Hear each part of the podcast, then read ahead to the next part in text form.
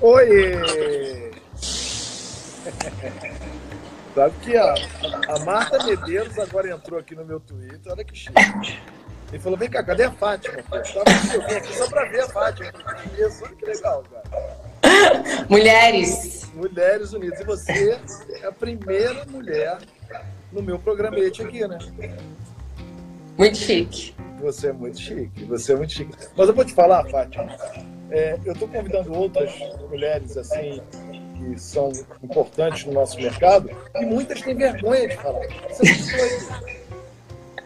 Cristiane Mascarenhas é uma que respondeu hoje, falou, é, realmente, falar contigo.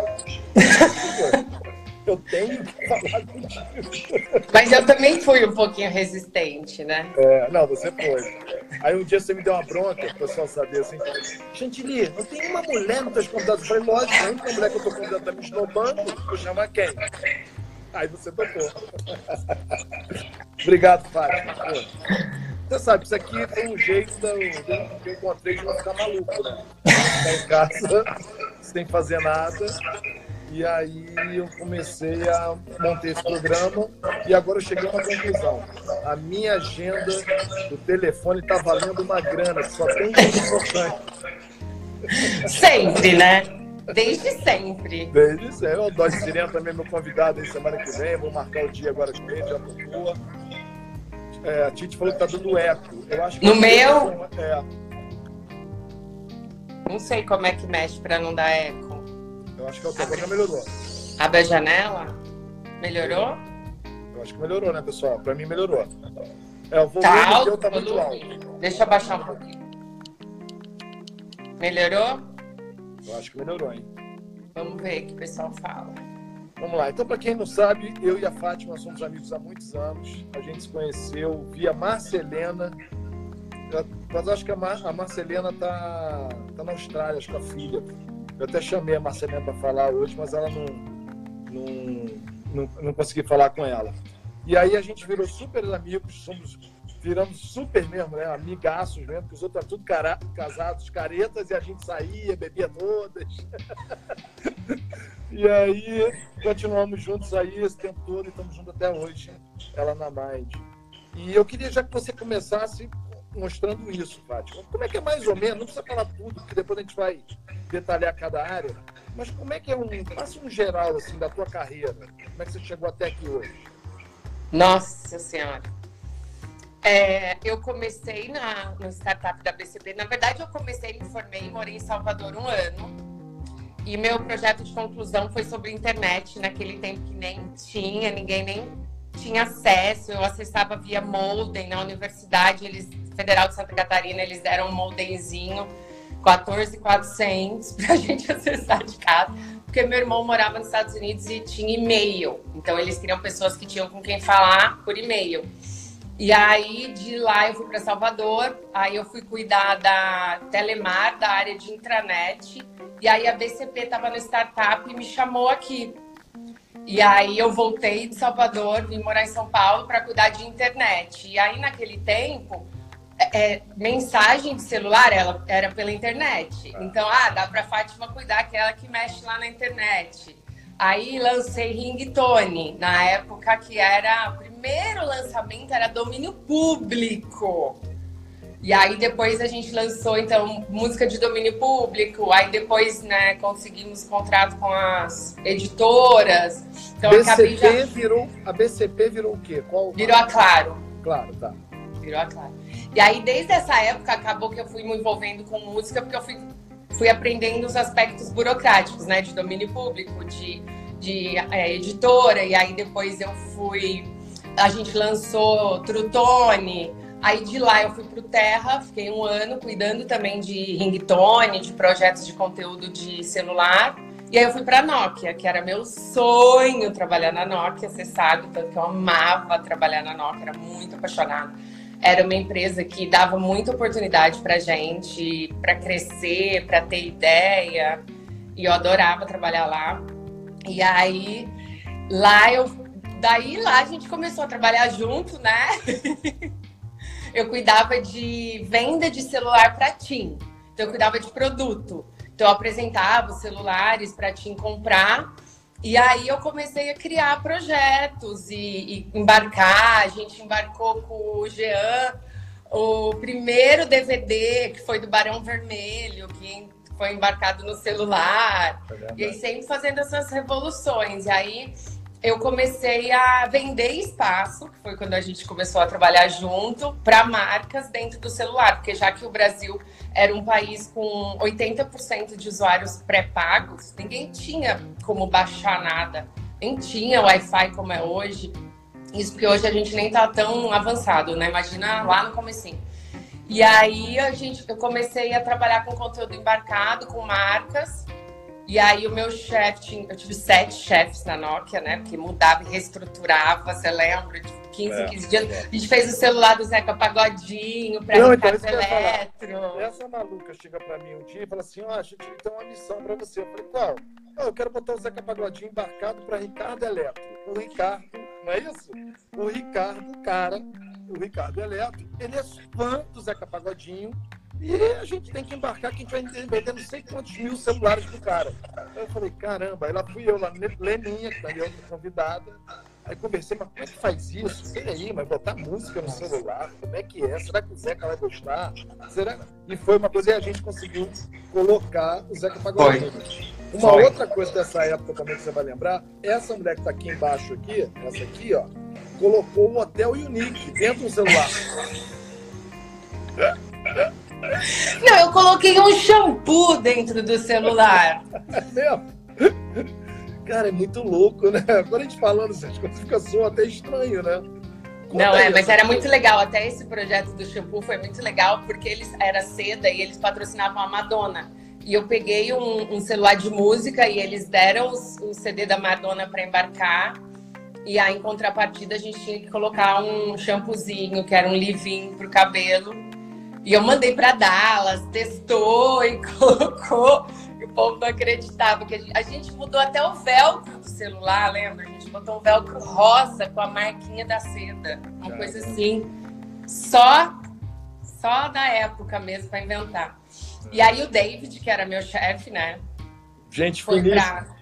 Gente finíssima, Boa. né? Veio muito pro Brasil, festou com a gente muito, né?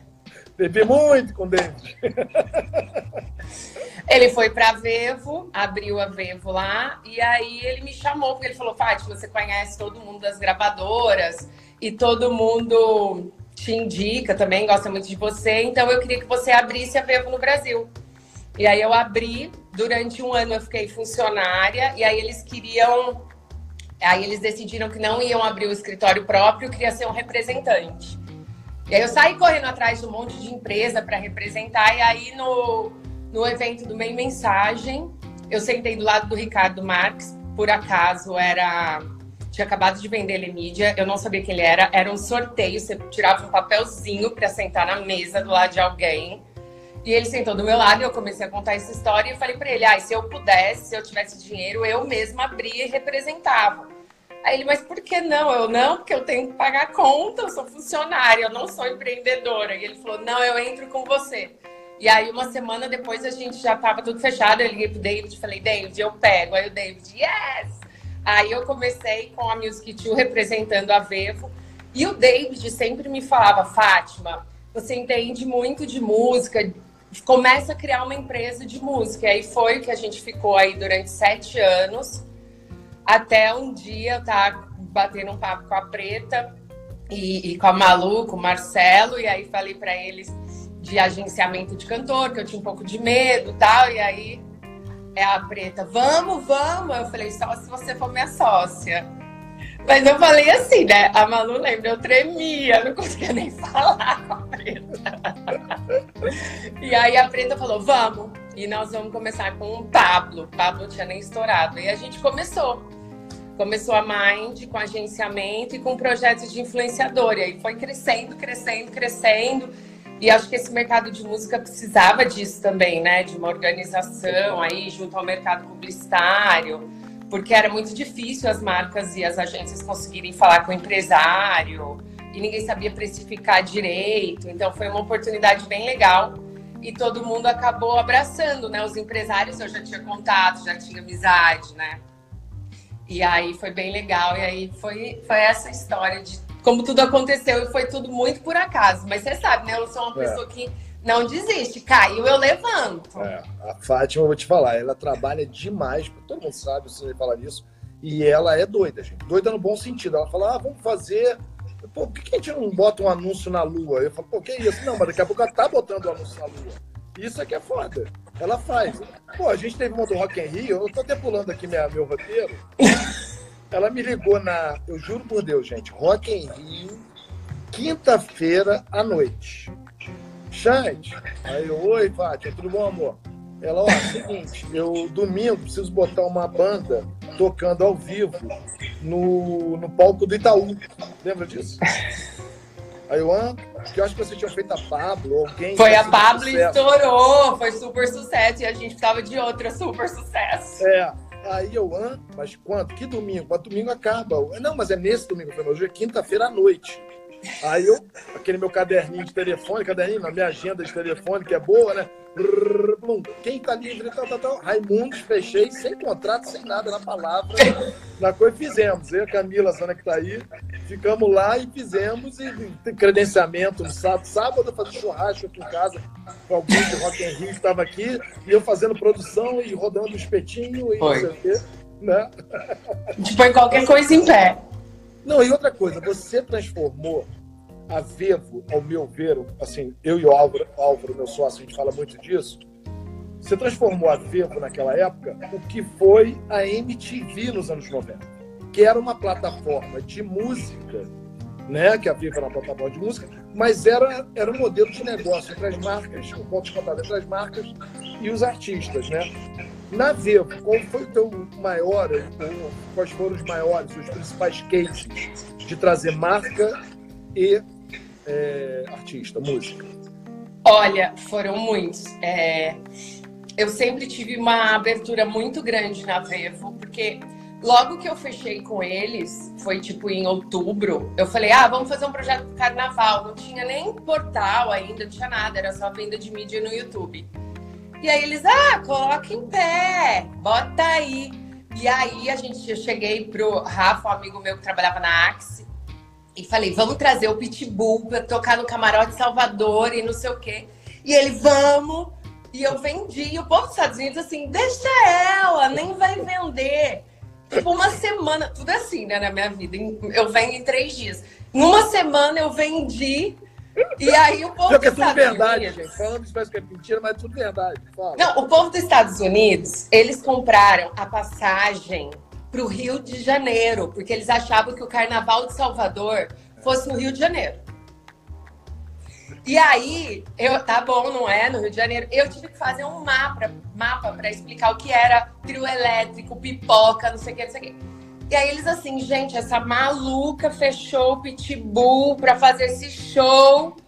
E aí vieram, vieram quatro ou cinco diretores da Vevo acompanhar, né? Tipo, gente, a maluca vendeu um live streaming para Unilever mundial em quatro meses de empresa, nem tem portal nem nada. E eles vieram.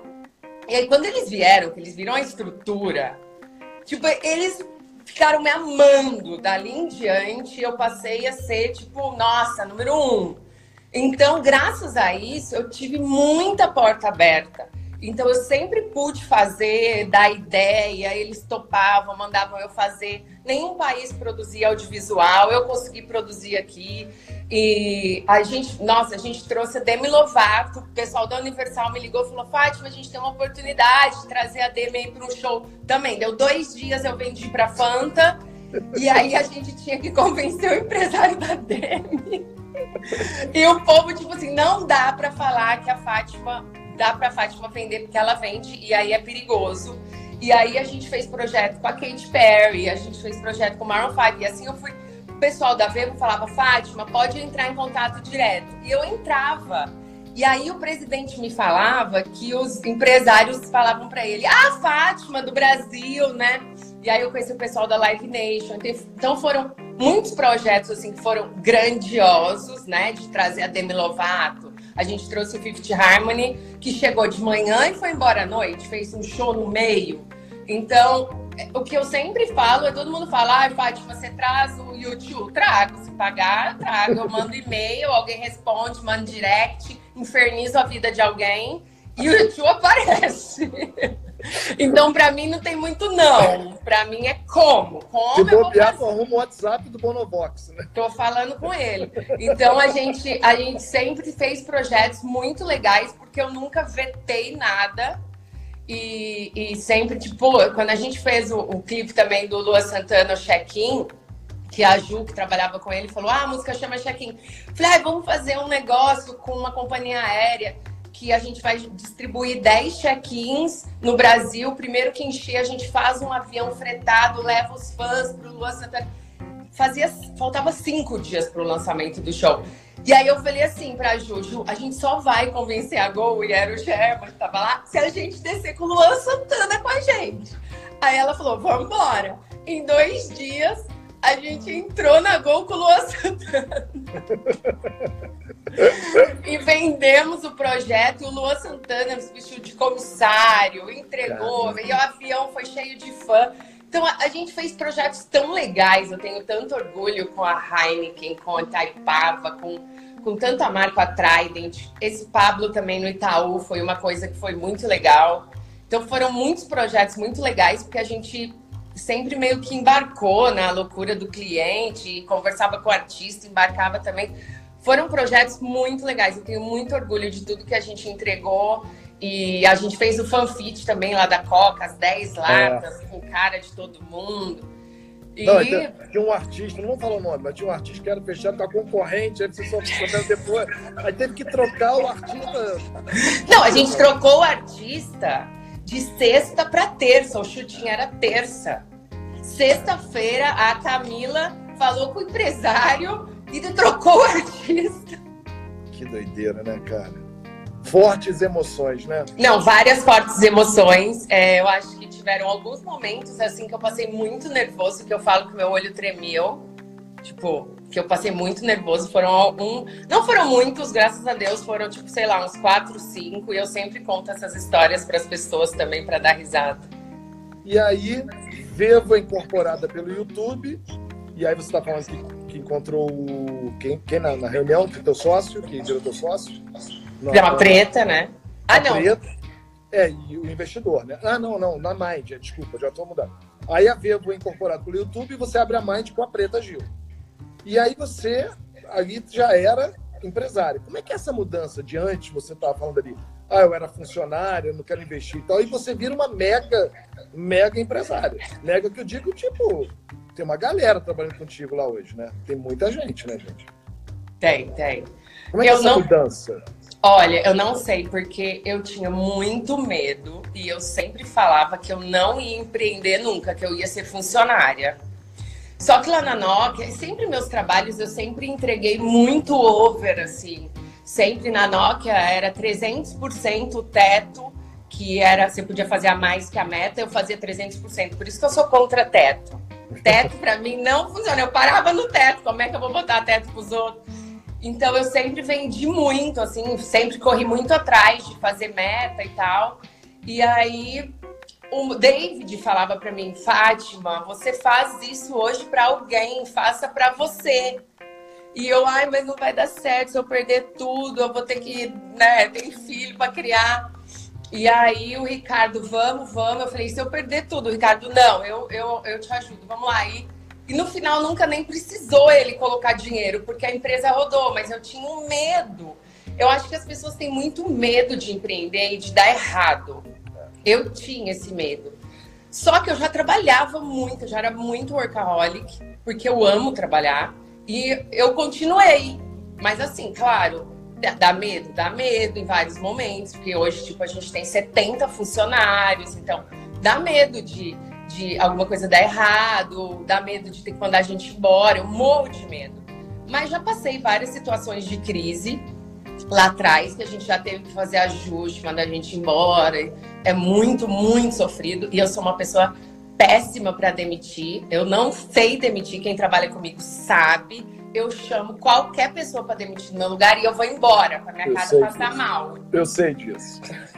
Eu vou passar mal em casa, eu sofro demais, porque eu sempre acho que a demissão não é a pessoa, é mais a pessoa comigo, e nesse caso eu sou dona da empresa, né? Junto com, com, com os meus sócios, Capino Preto, todo mundo, mas é, é, muito a relação da pessoa comigo, às vezes não deu certo, mas em outro lugar pode dar. Então eu sofro, sofro, sofro, sofro, sofro demais com isso. Mas é, é esse é o meu maior desafio, com certeza, de empreender. E é óbvio, dá muita dor na barriga, dá, mas eu acho que tem tanta gente no mercado que tem tanta capacidade, que nem eu, e, e tem medo, que às vezes eu falo, vai, tenta, no fim deu certo, né? Mas eu é. trabalho, é. você sabe, 24 horas, né? 24 horas mesmo. Não é fácil. É. Eu, eu, eu, foi o contrário, é que eu comecei já desde os 15 anos trabalhando, sendo dono do negócio, e eu não consegui ser empregado de ninguém, né? Eu fico assim meio, ah, como é que eu vou ser funcionário de alguém e tal? Então aí até hoje. Agora tá todo mundo quebrado, né? Com esse coronavírus aí, vamos ver. Vou vender, o, vou vender lives do Arthur que tá indo bem. Eu já fiz a primeira com ele. Pronto. É, vem cá, mudando agora de assunto. Você fez aquele um bilhão e meio. Abaixa mais um pouquinho, eu acho que Fátima. Tá, tá alto aí. Tá vazando. Isso, isso. Daquele um bilhão e meio de votos do Big Brother, uns 500 milhões foram seus, né? Você estava botando com o dedinho né? e contra o machismo do Prior. As atitudes machistas ainda persistem mas agora, pelo menos, ainda são pouco combatidas e punidas.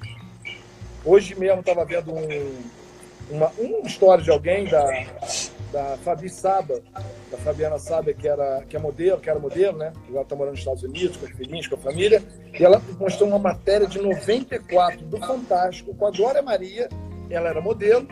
Em Nova York, na Times Square, ela jogando bola e o pessoal olhando a mulher, aquela coisa toda. Ela era menor de idade ainda, totalmente machista é uma coisa pesada. Qual o exemplo de marca ou de campanha que você vê como um marco de mudança do machismo? Não precisa ser de sua, não, de qualquer assim.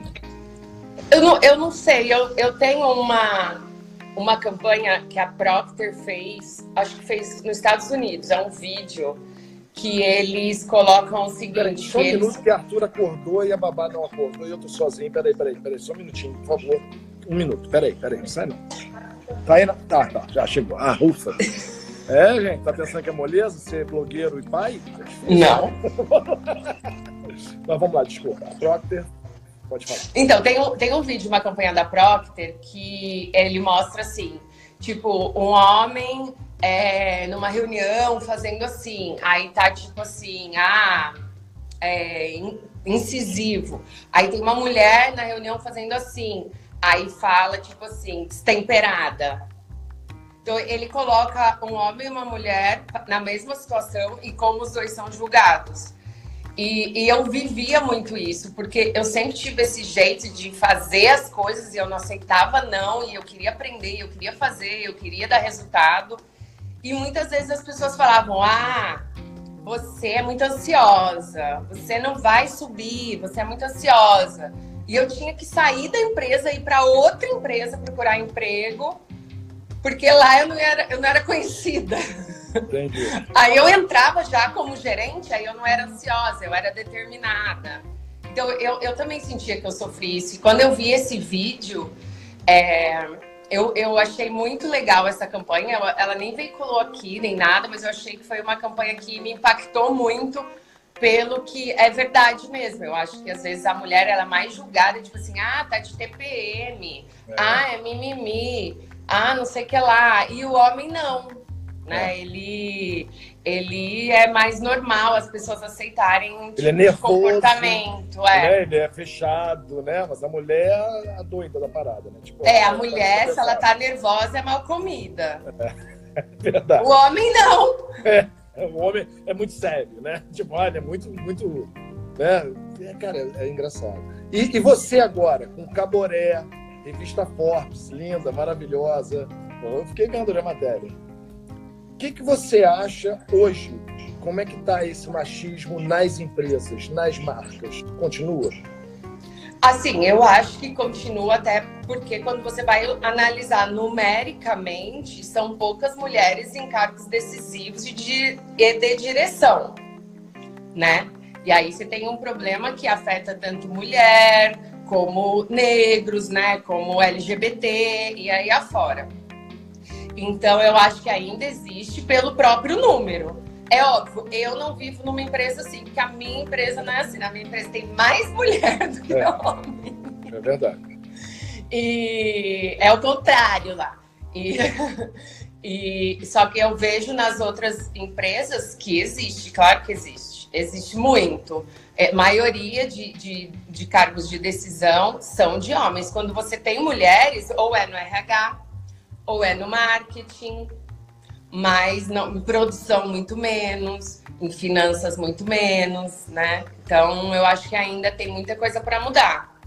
É verdade. E você é, fez essa entrada, vamos dizer assim, sei, eu vou fazer a pergunta, a minha colocação, aí você me, me direciona para não falar besteira. Essa entrada de marcas para artista trans, para artista gay, negros, que até então eram discriminados, muito discriminados na publicidade. Isso foi uma procura natural das marcas procurando, ou você fez um trabalho para abrir os olhos dos diretores de marketing da, dessas marcas, das grandes empresas? Como é que foi? Foi, foi de lá para cá ou foi você levando e abrindo? Foi os dois. Foi a gente faz um trabalho muito forte né, dentro dos planos que a gente desenvolve para as marcas, é, de sempre ter presente a diversidade nos planos. É claro que a gente ainda vê muito 5%, né, sendo transparente, ainda a marca coloca 5, 10% de diversidade e o resto, né, como ela, ela fazia antes. Mas eu sempre falo, gente, é um passo. E a gente tem que sempre martelar em cima.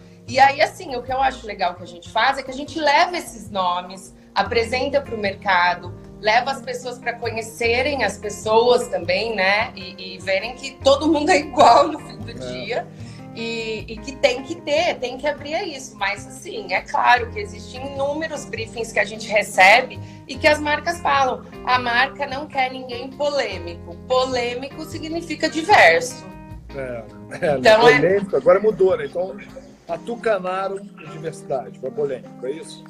É. é muito difícil. Mas assim, a gente vê muita abertura de marca legal que acaba abrindo para as próximas. Então, quando a gente fez Itaú com a Pablo, assim, a gente ficou tipo, gente, jura, o Itaú vai fechar o show da Pablo. Tipo, isso era muito, pra gente era muito avançado na época, né? O Itaú acreditar, porque a gente tá mais normal ver a Natura fazer isso, Trident, que é marca jovem, hypadinha.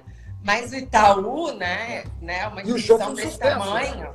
E, e foi um, sucesso. E foi um super sucesso. Depois a Coca-Cola colocando na latinha. Por mais que ela tomou pedrada, ela fez. Então, assim, é claro que tem também esse problema que hoje a marca que entra nisso, ela tem que estar preparada para pedrada, porque, né, vivemos no país que vivemos, infelizmente, né, com que deu mais força ainda para o preconceito.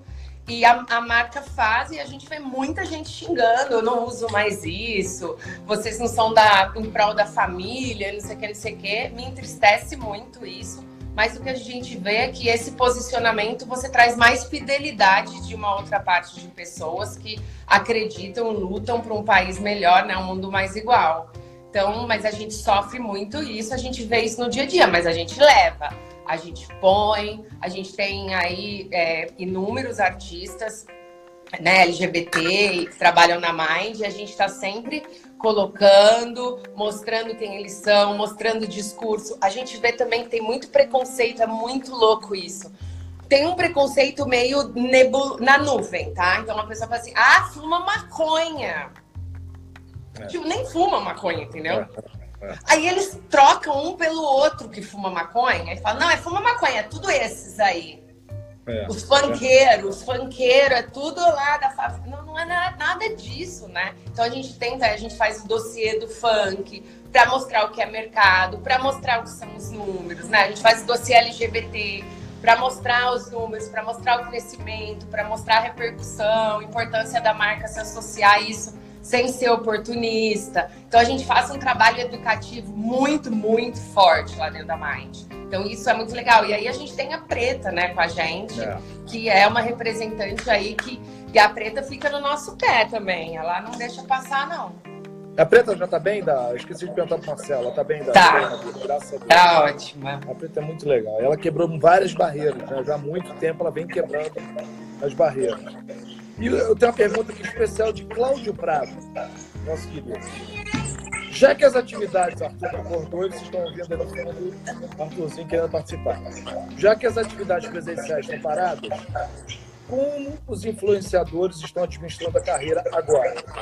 Quais são as oportunidades que apareceram e o cuidado para não virar o que você falou, um oportunismo da quarentena, de um problema tão grande? É, tem duas coisas. Eu acho que tem que tomar muito cuidado com o oportunismo, mais na forma que a pessoa, né, que a marca vai se posicionar nesse momento. Mas, querendo ou não, hoje a única forma de você contratar e conseguir fazer alguma publicidade é o social media, né? É através das redes, porque tá todo mundo em casa. E então a gente, o que nessa quarentena o que a gente está fazendo é tentando muito ajudar as marcas, né, a pensar em projetos, desenvolver. E uma coisa assim que eu já falei lá dentro e a regra é a gente tem que responder tudo muito rápido. Então, tipo assim, não tem mais sábado e domingo, não tem mais meia-noite. Mandou um WhatsApp, pediu um orçamento, dá 10 minutos e o orçamento tá pronto. Então, a gente está prezando muito para atender rápido. Então, eu, eu, criei já, peguei alguns parceiros do mercado que trabalham com a gente, que também tem esse mood, e, e a gente meio que se juntou para atender orçamentos rápidos, para colocar job em pé rápido, porque já aconteceu há duas semanas atrás um job que Tipo, mandaram mensagem sábado, 5 da tarde, para postar 7 da noite. Caramba. E, tipo, 40 pessoas. E, e aí, assim, se eu tivesse, ah, sábado, não vou fazer nada. Meu filho sou eu mesmo, você sabe, né? Sai mandando WhatsApp para todos os artistas. Já sai, gente, gente. E aí a gente já, já fecha. Então eu tô prezando muito pelo atendimento rápido, ser muito né, ágil no retorno preços também mais competitivos nesse momento aí que tá todo mundo precisando e tentando também mostrar para as marcas, ah, isso vai ser oportunista, isso não vai ser oportunista. E os próprios influenciadores também lá na Mind, no, nos nossos parceiros, eles têm um senso crítico bem grande também de o que eles devem se associar agora, o que eles não devem. E a gente está correndo atrás, né? Vendo projetos, aí a gente fez para Netshoes um treino em casa, uhum. aí faz live, aí faz N projetos para atender rápido. E a gente criou agora, faz uns três meses, a banca digital. São 17 perfis de notícias. Fo Instagram, fofoquei, é, é, fofoquei, choquei, chapolim, cutucadas, celebridades, miga sua louca, são 17 perfis que estão meio que são uma fonte de notícia para todo mundo e principalmente agora, né? O engajamento, o acesso deles está explodindo. E aí a gente também vende muito pacote de que ah, a marca criou um álcool gel. Então a gente divulga na banca digital, que é uma coisa mais impessoal, e a gente divulga como notícia. A gente não divulga tipo assim, ah, ah lá, pessoal, estou passando álcool gel que eu comprei dessa marca. A gente, a gente coloca mais no, no sentido de notícia. Estamos correndo atrás, aí todo mundo, a mais toda, todo mundo está trabalhando mais do que nunca. Não, e tem um paradoxo, né? Que ao mesmo tempo você tem muito mais gente conectada, você tem as fábricas e as lojas fechadas. Ou seja, menos dinheiro para marca. Como é que equaliza essa situação aí? Ah, eu acho que depende muito, porque as empresas, elas também estão vendo novas formas, né? Então, muita gente focando em entrega, em delivery, em projetos sociais. Então a gente está meio que pegando essa o que eles estão fazendo e ajudando a potencializar isso para o mercado. Entendi. É, e a verba diminuindo, mas tendo a, tendo a criatividade para fazer melhor. É. Pergunta especial de Álvaro Gazel, um cara que eu conheci agora pouco tempo. Você conhece? Aniversariante da quarentena. É, vocês dois, né? Você pensa que o teu trabalho também é uma ferramenta de transformação? Você, você se vê como uma agente transformadora? Ah, com certeza. Eu acho que assim, tem, tem formas, né? Tem coisas que a gente faz que a gente acha que são mais transformadoras do que outras, mas eu tento eu sempre estar tá feliz e pensando que eu estou fazendo alguma coisa para mudar, né? Então, acho que a, a, gente trabalhar com diversidade, eu acho que é um agente transformador. A gente ter uma empresa diversa, eu acho que é um agente transformador. É, não foi fácil ter uma empresa diversa, não é fácil todos os dias, mas eu acho que isso ajuda cada um que vai para sua casa a espalhar a diversidade, porque elas vivenciam isso ali dentro e veem que todas as pessoas são iguais. Então, isso eu acho que é muito legal de, de transformar. E aí tem o prêmio das mulheres na música que a gente criou também, que eu acho que é um projeto muito transformador, né? Que abraça. Então, tem, claro, tem algumas coisas que são genéricas, que eu acho que não transformam efetivamente, mas tem outras coisas que, que me dá bastante orgulho. E o que eu tentei criar para isso ser uma coisa presente na minha vida foi a diversidade dentro da Mind mesmo, né? De quem trabalha lá. Então, isso para mim me dá uma alegria todo dia de saber que isso existe ali dentro e que eu estou potencializando. E os projetos aí é cada um num, sentido, de uma forma que a gente pode agregar, né? Que pode construir uma marca que contrata artistas diversos. Eu também já acho que é algo transformador. Né? A gente sempre tenta levar o artista para contar também a história dele, né? Eu acho que a gente tenta sempre colocar os artistas lá dentro das marcas para ser esse agente transformador. E é muito legal porque quem é da Mind, os artistas, eles são também muito, eles sentem muito esse amor que a gente tem por transformar.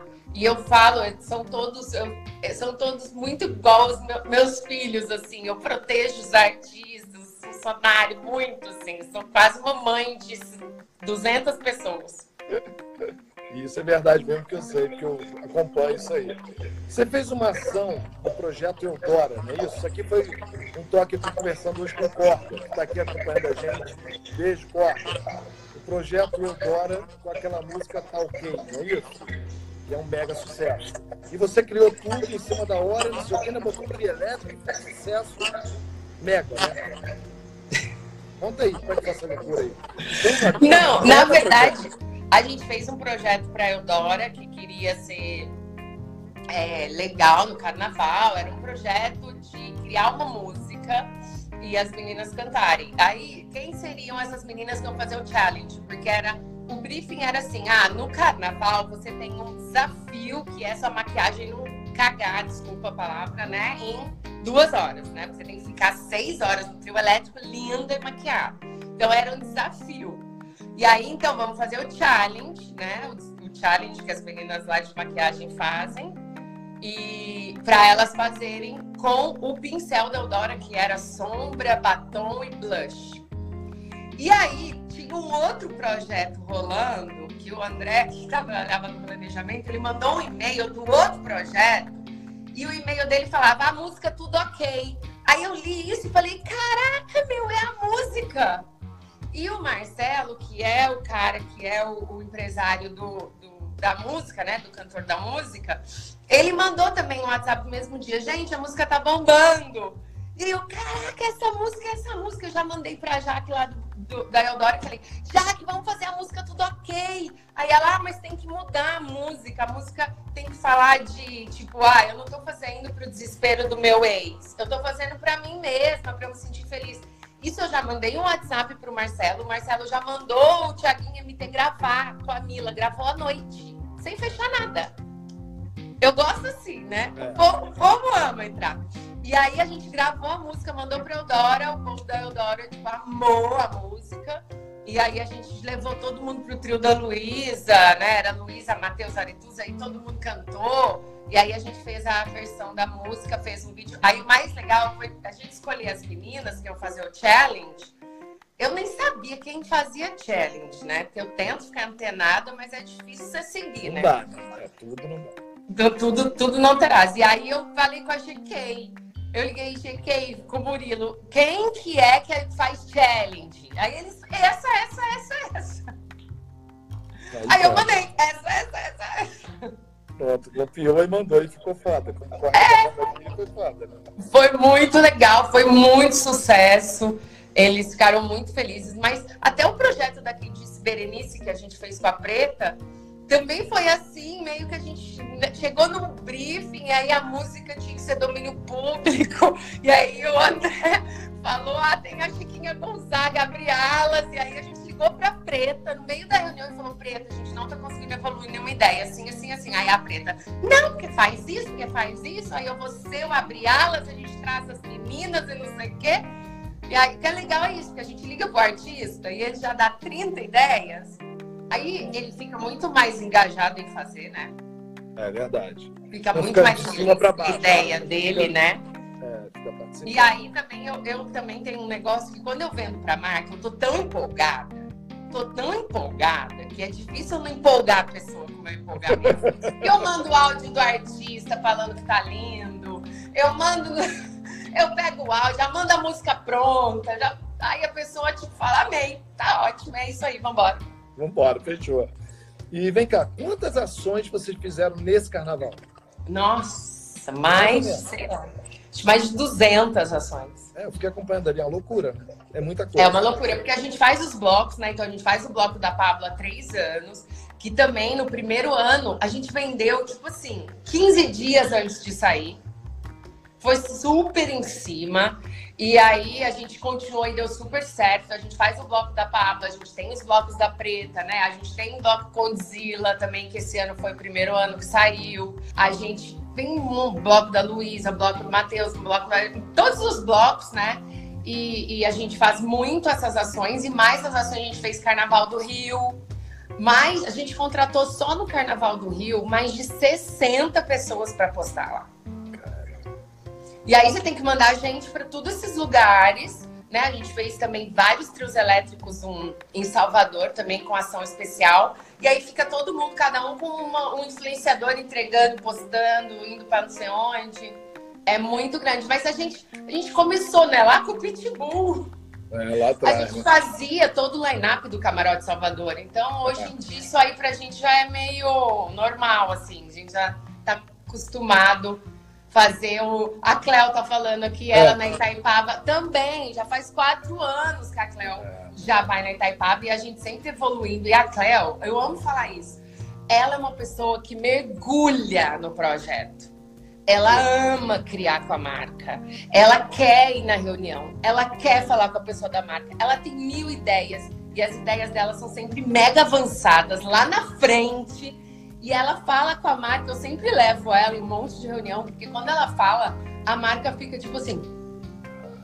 Ela é muito, ela é muito inovadora, ela é muito lá na frente. E a Itaipava, ela sempre revolucionou o camarote. Foi a primeira vez que a Itaipava conseguiu uma capa da Folha de São Paulo sem ser detonando a marca. É mesmo. Foi a primeira vez. Foi a Cleo no camarote. Porque a Cleo, ela não vai a passeio. Ou ela vai para Shine, ou ela não vai. Agora, o mais doido disso tudo é que você fez 200 eventos, 200 coisas e tal, e você, linda, maravilhosa, tira folga com a sua família e vai para a piscina fica postando piscina, não posta nada. Você tira folga do carnaval. Eu não sei por quê, você já me falou isso. Agora, conta isso aqui. Não, eu tiro fogo, meu filho trabalhando. Eu fico lá na piscina eu sei, no WhatsApp. Mas você não está no Rio de Janeiro, nem em São Paulo, nem em Salvador. Você está num outro lugar com a tua família, com os teus três filhos, seu marido, né? E vivendo, entre aspas, trabalhando para tomando o seu bom drink. É o dia inteiro, o dia inteiro. E qualquer pessoa, eu ou qualquer outra pessoa, estaria tá lá arrancando de cabelo, naquele camarote, não sei aonde. E você está numa piscina linda e maravilhosa. Conta isso, esse segredo. Mas, Jante, eu tenho 70 funcionários maravilhosos maravilhosos. Eu amo cada um deles. Eles são perfeitos e eles tentam nem me incomodar, você acredita? Eu é. incomodo eles. Eu fico incomodando. Gente, me passa, eu quero trabalhar. Eles não querem me incomodar, Fátima, não é para te incomodar. E eles são e eles são perfeitos, já estão acostumados, distribuídos aí pelo Brasil inteiro, entregam tudo assim com perfeição. Graças eu tenho essa essa legião de pessoas que trabalham lá comigo que entram muito na minha vibe de trabalho e eu fico falando com eles o dia inteiro. Quando você me contou isso lá atrás, eu fiquei assim, Mas tu não vai, tu não vai estar, não. Ah, não, eu não vou estar, senão eu vou ter que estar em todos. Eu não posso estar em todos, então é melhor não estar nenhum. Aí eu olhei e falei assim, putz, ela é doida mesmo, essa mulher. Aí depois eu pensei, ela tem toda a razão, é lógico. É Não, se eu vou em um bloco, o outro já acha ruim. É verdade. Eles também, eles têm ciúme de mim também. Aí se eu vou em um, vou no outro, vou... eu quero ir em todos, porque eu amo todos. É como, então, se eu, é como se eu tivesse cinco bandas tocando no Rock in Rio, no Lollapalooza, e eu tinha que estar nos cinco palcos. né? Ferrou. Era melhor, era melhor ter em casa, né? Ferrou. Isso. E aí eu faz dois anos que eu saio no carnaval e fico trabalhando de- do hotel. E aí eu gosto, né? Eu acordo, bebo, piscina, WhatsApp. Eu trabalhei 10, o- 10 anos no Carnaval de Salvador. Meu Deus, virava noite. Ia dormir 9 da manhã, dormia até 3 da tarde. Jesus! Eu não aguento mais nem pensar em cima de um trio elétrico em Salvador. Me dá pânico. É verdade. Eu sei exatamente como é isso. Fiz sete anos no coisa. Nossa, lembra? convida- Porra, a pessoa me convida esse ano. Ah, vamos no camarote. Então eu falei, ah, tem que ir mesmo. Tem que sair daqui até lá o camarote, que eu organizei aqui não sei quantos mil anos. Não, não. Pô, vai estar... Depois tem os melhores momentos na Globo. Tá tudo certo. Eu evito, não vou em lugar nenhum. Vamos para nossa linda loura Luísa Sonda, talentosa pra caramba. Luísa tá arrebentando os números da Luísa. Peraí, que travou. Voltou. Os números da Luísa Sonza agora do último, braba nela, videoclipe, explodiram, botaram ela em primeiro lugar. E, né, eu sei, né, óbvio que a gente vai falar aqui, mas ela já tinha passado pelo escritório e não tinha dado certo, ela não tinha estourado. E aí você pega que a visão que tinham da Luísa era apenas uma influenciadora digital. E ela é uma cantora. E aí, além de ser influenciadora, ela é uma cantora. A história dela. E aí você pega, contra tudo, contra tudo contra todos, pega, começa a trabalhar com a Luísa em um ano. Quando eu fui para São Paulo, foi em dezembro passado, tem um ano e três meses. A gente, você pega, eu vejo uma, uma, uma garota que era já conhecida nacionalmente, mas virar uma estrela nacional como cantora. Primeiro, como é que foi essa tua visão de enxergar realmente ela tinha um potencial como cantora, como, como onde chegou, chegar onde chegou, e qual foi a estratégia para a Luísa?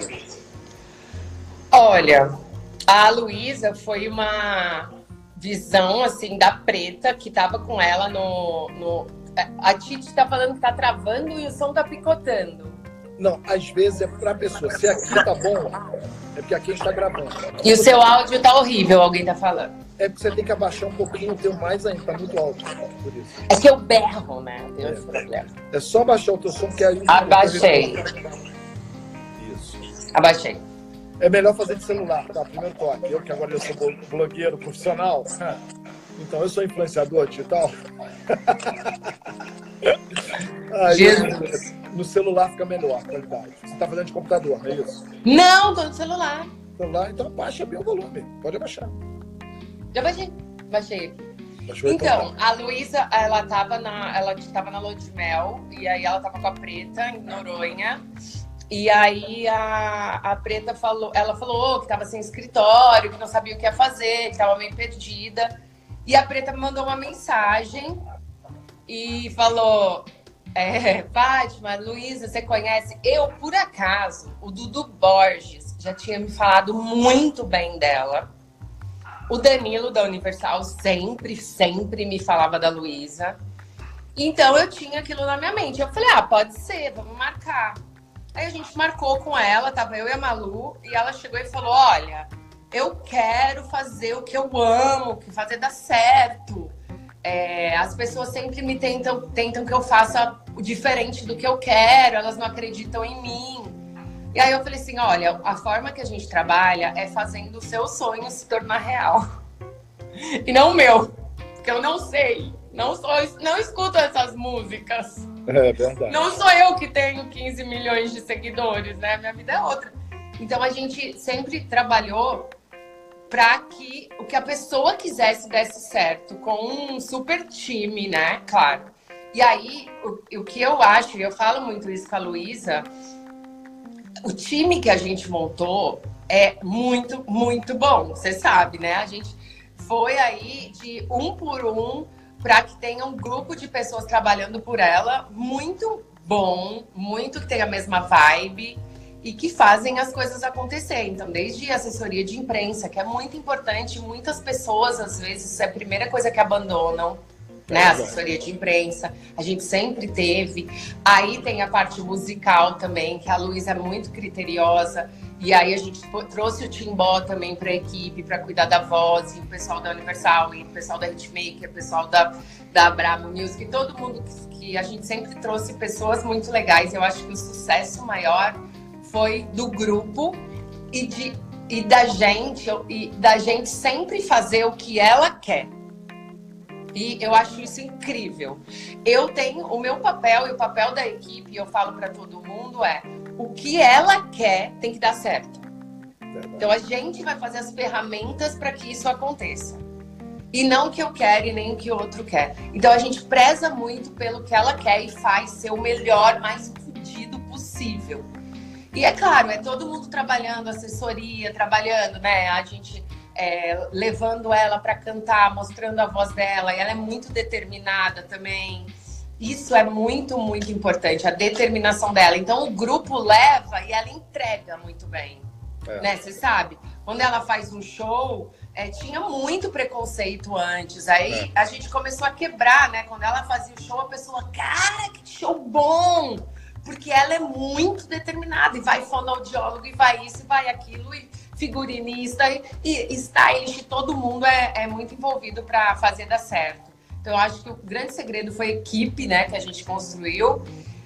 E, porque eu acho que no fim todo cantor tem é determinado, né? Todo cantor quer fazer dar certo. Então, eu acho que a gente trabalhando com foco nela, no que ela queria, e uma equipe muito foda, né? O, e hoje a gente está aí com Corga, com, com a Thaís, que trabalha também com a Luísa faz, faz bastante tempo a Melina, assessora, vocês com show e, e todo mundo que a gente faz para ela acontecer, né? Então é, é, muito legal. A gente tem uma área de digital também muito legal, que cuida das redes sociais dela. É toda uma estratégia que a gente desenha, né? A Luísa gosta das coisas bem explosão, que deem certo. Então essa semana a gente comemorou muito, né? O número um do Spotify.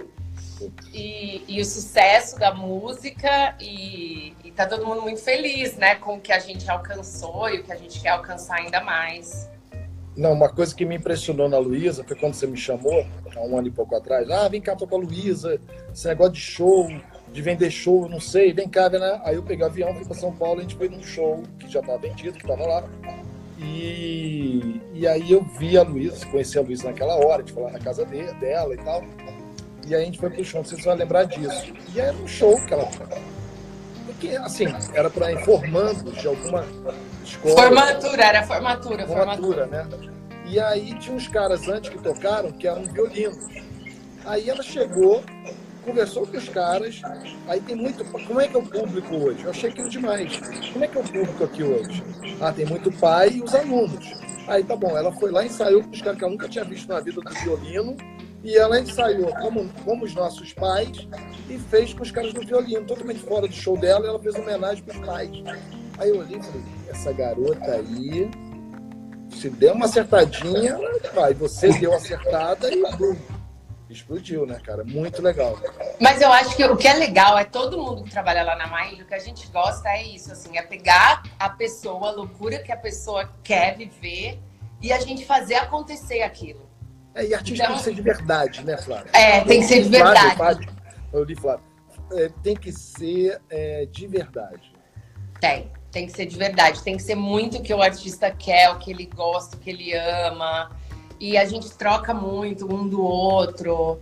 Então, é, é isso aí, para mim, eu acho que é o segredo para fazer dar certo. O que ele quer, eu sempre falo, gente, o que ele quer, nós vamos fazer explodir, porque a gente é foda pra caralho.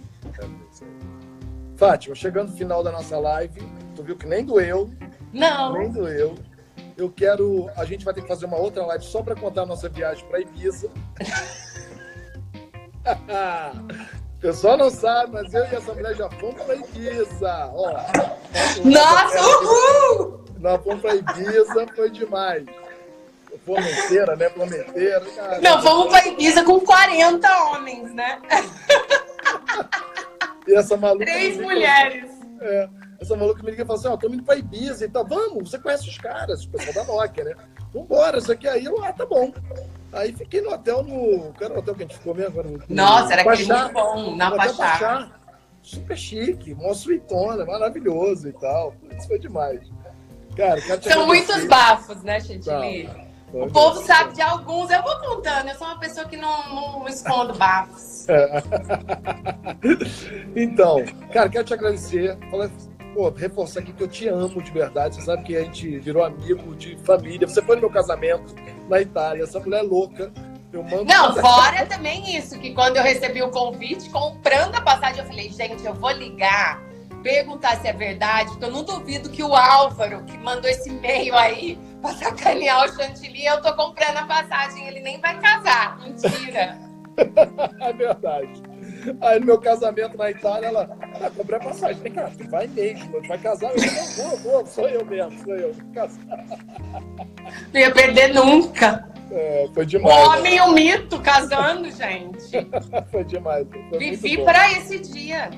Só os amigos, é maravilhoso. Então é isso, amor. Quero te agradecer, quero desejar saúde. Ó, Marcelo Castelo Branco, olha só. Ó, olha a moral que minhas lives estão, tá vendo?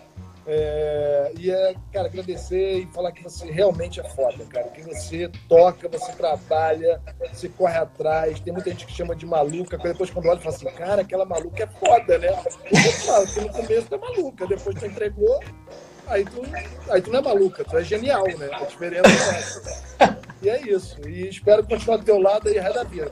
Ah, com certeza. Eu que agradeço. Obrigada. Adoro dividir, contar as histórias, você sabe, né? Dava para ficar cinco horas aqui contando é, história. Meu. E é isso, é isso que você falou. A gente faz, acontece, dá trabalhota, briga, faz as pazes, mas é. a gente, a gente tá sempre rindo, né? É verdade, graças a Deus. É isso aí. Sempre. Amore, muito obrigado. Boa quarentena. Obrigada, você também. Beijo às crianças, beijo todo mundo. Te amo, tá? Te amo. Beijo. beijo. Tchau.